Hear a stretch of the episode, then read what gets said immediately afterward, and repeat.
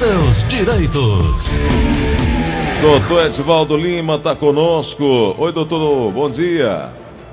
Bom dia, Gleudson. Bom dia para você. Bom dia para os ouvintes da Verde Marizanha. Doutor Edvaldo, muitas, muitos conflitos surgem por hum. falta de conhecimento dos dois lados, muitas vezes. Nós Exato. temos o empregador que muitas vezes vive aí é, é, é, sofrendo com as altas com a alta carga tributária, com imposto com tudo quanto é lado, e temos o trabalhador tentando aí ter um salário digno que mantenha a família de forma digna. E dentro uhum. de todas as demandas que nos chegam aqui, muitas coisas são falta de conhecimento. Muita coisa falta de conhecimento. Por exemplo, qual é o procedimento a ser adotado se o empregado que está cumprindo aviso prévio praticar irregularidades no trabalho? O que fazer é uma dúvida, já que ele está sob aviso prévio. E aí, doutor?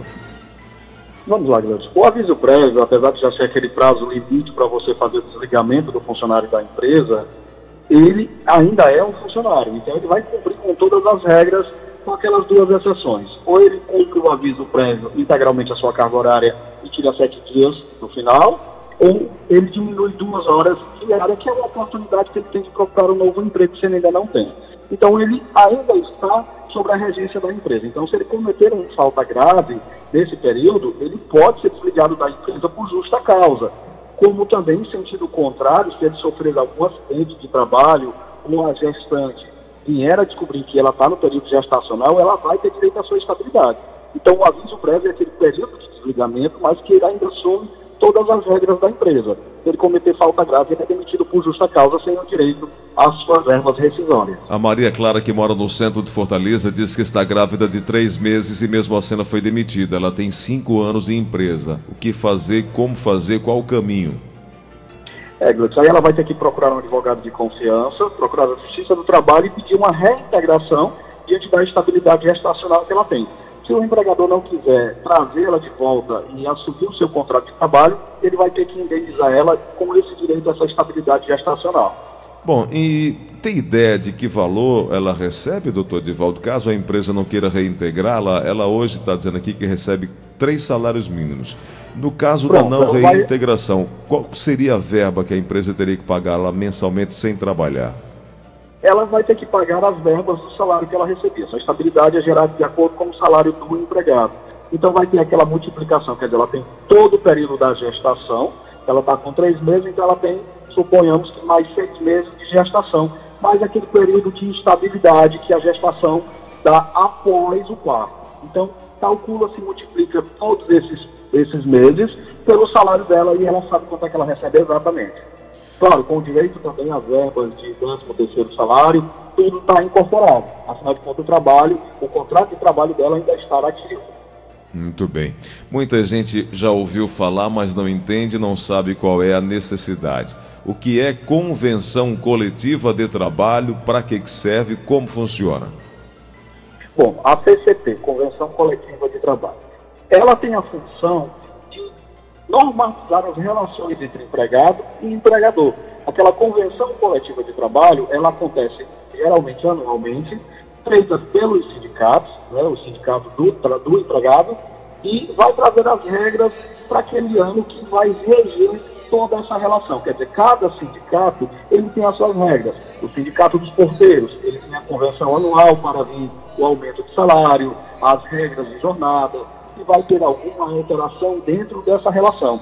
Então, cada sindicato tem a sua categoria e essa categoria tem as suas convenções. Essas convenções ela vai normatizar toda essa relação, empregado e empregador. Falamos sobre a estabilidade da gestante, mas também tem a estabilidade aquelas pessoas que estão no prazo, no período para se aposentar, pré-aposentadoria. Ouvinte com final de telefone 2332 tem uma pergunta assim, vamos ouvir. É, Gleudson Rosa, uma amiga minha, ela trabalhou numa determinada empresa. Faltando agora três meses para ela se aposentar, a empresa colocou ela para fora. Tá correto isso? Queria que o doutor falasse, ó, Gleudson, você perguntasse ao doutor. Doutor Edivaldo. Vamos lá. É, primeiro, como você falou da convenção coletiva, tem que saber qual é a profissão dela para saber se a convenção coletiva traz algo especial sobre essa situação. O caminho mais fácil aí, como falta tão pouco para se aposentar e ela não conseguir essa estabilidade, essa reintegração ao seu vínculo de emprego, é ela pagar esses três meses como autônomo e logo em seguida pedir o benefício da aposentadoria, para que você não, ficar, não venha ficar desprotegido. Você garanta a sua aposentadoria e logo depois você pode continuar trabalhando normalmente. Então, queria saber qual é a categoria de trabalho dela se a convenção coletiva dela traz algo sobre essa situação para saber se ela tem direito a essa estabilidade pré-aposentadoria.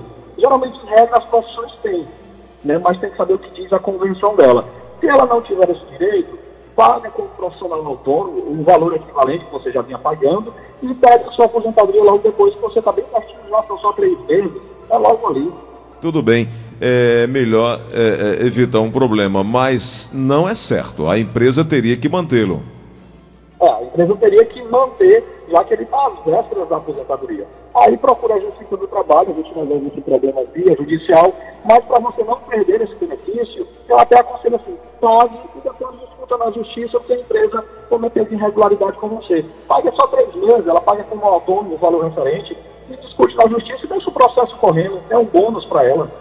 Perfeito. O Cláudio, que mora na Parangaba, está dizendo o seguinte: é, ele estava trabalhando no período noturno, recebia o adicional, por isso. Uhum. E aí está prestes a, a ser transferido para um horário diurno. Obviamente, ele vai perder aí o, o esse adicional. O adicional noturno. Ele perde. O adicional noturno, ele tem via de regra, é aquela hora trabalhada entre 22 horas e 5 da manhã. Só que ele tem um detalhe. Se um funcionário ele entra às 8 da noite, ele inicia o adicional noturno às 10 horas da noite, às 22 horas.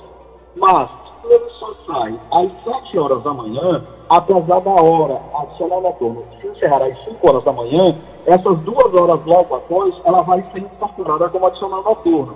Por quê? Porque ele ainda está no período de continuidade. Ele tem que se desligar para poder cessar a hora de adicional noturno embora essas duas horas, de 5 às 6 e de 6 às 7, não pertença mais ao quadro de hora noturna, entende, é pacífico que essas duas horas elas vão ser incorporadas.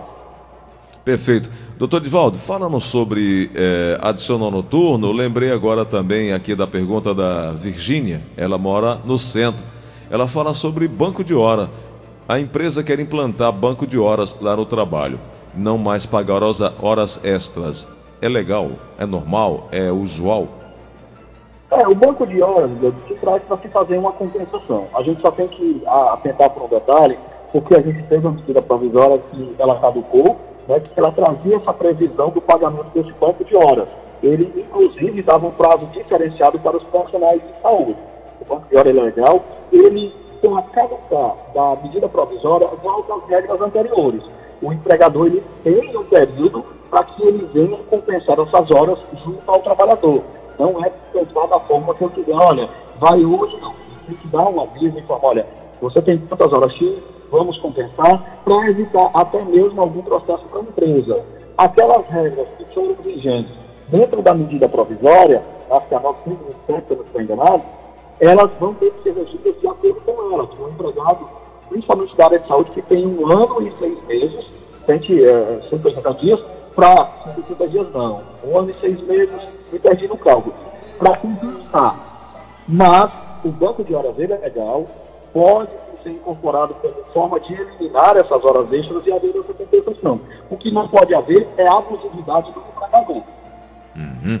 Bom, o ouvinte com o final de telefone 9907 tem uma pergunta aqui enviada pelo nosso WhatsApp.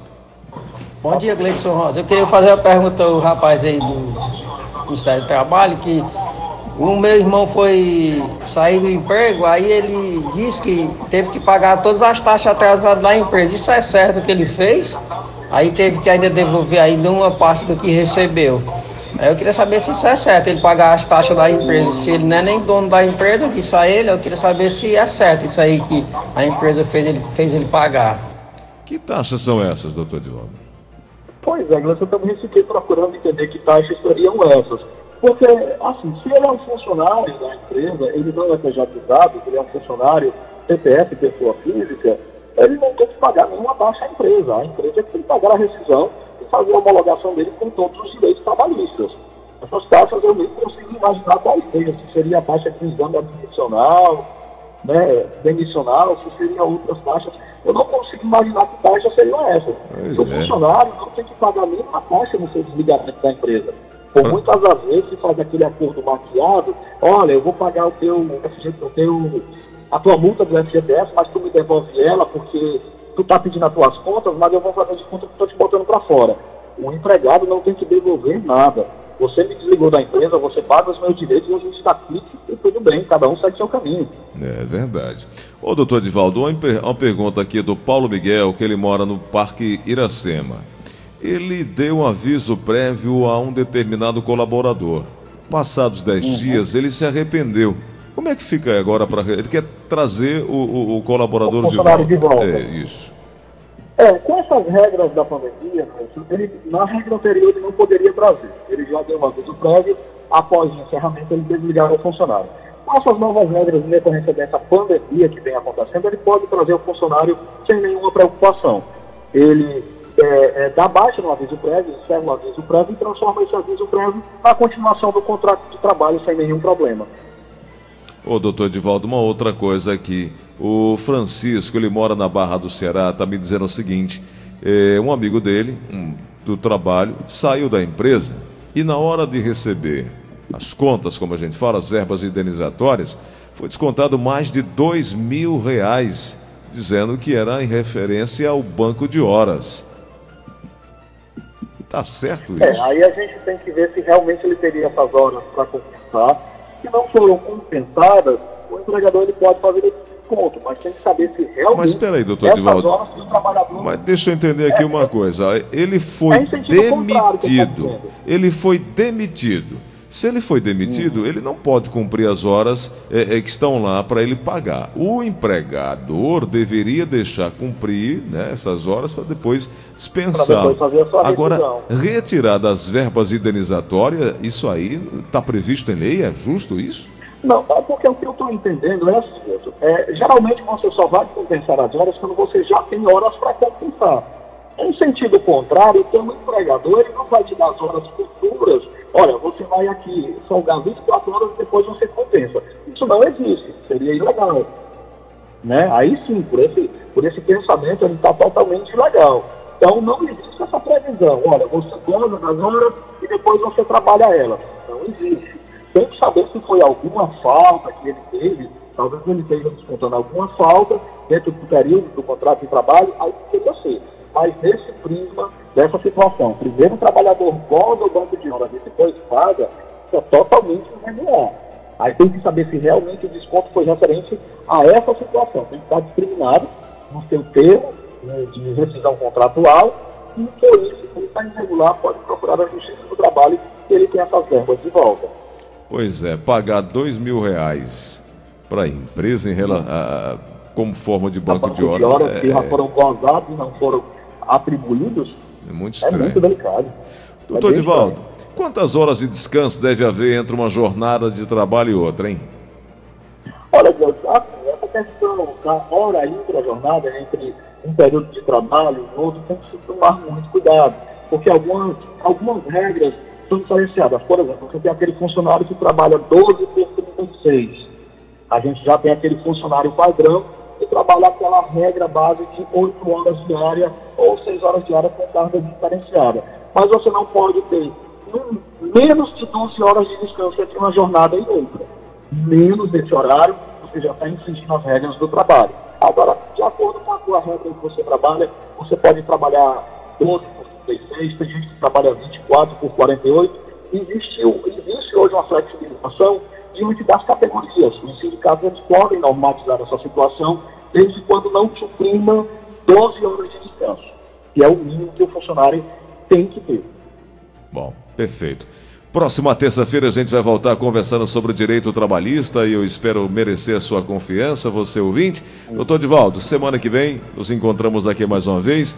Por favor, deixa aí o seu contato, porque essas dúvidas iniciais elas são fornecidas de forma gratuita para que as pessoas entendam e possam buscar seus direitos. É, como sempre a gente avisa, procure seus direitos, não deixe eles correr pelo ralo, porque amanhã vai te fazer falta. Procure um advogado de confiança. Se eu for escolhido, serei honrado em receber essa pessoa. Me encontre no telefone 085 98891 7007. Esse também é meu WhatsApp, fica à vontade. Obrigado, doutor. Um abraço, boa semana. Obrigado, Gleison. Bom dia.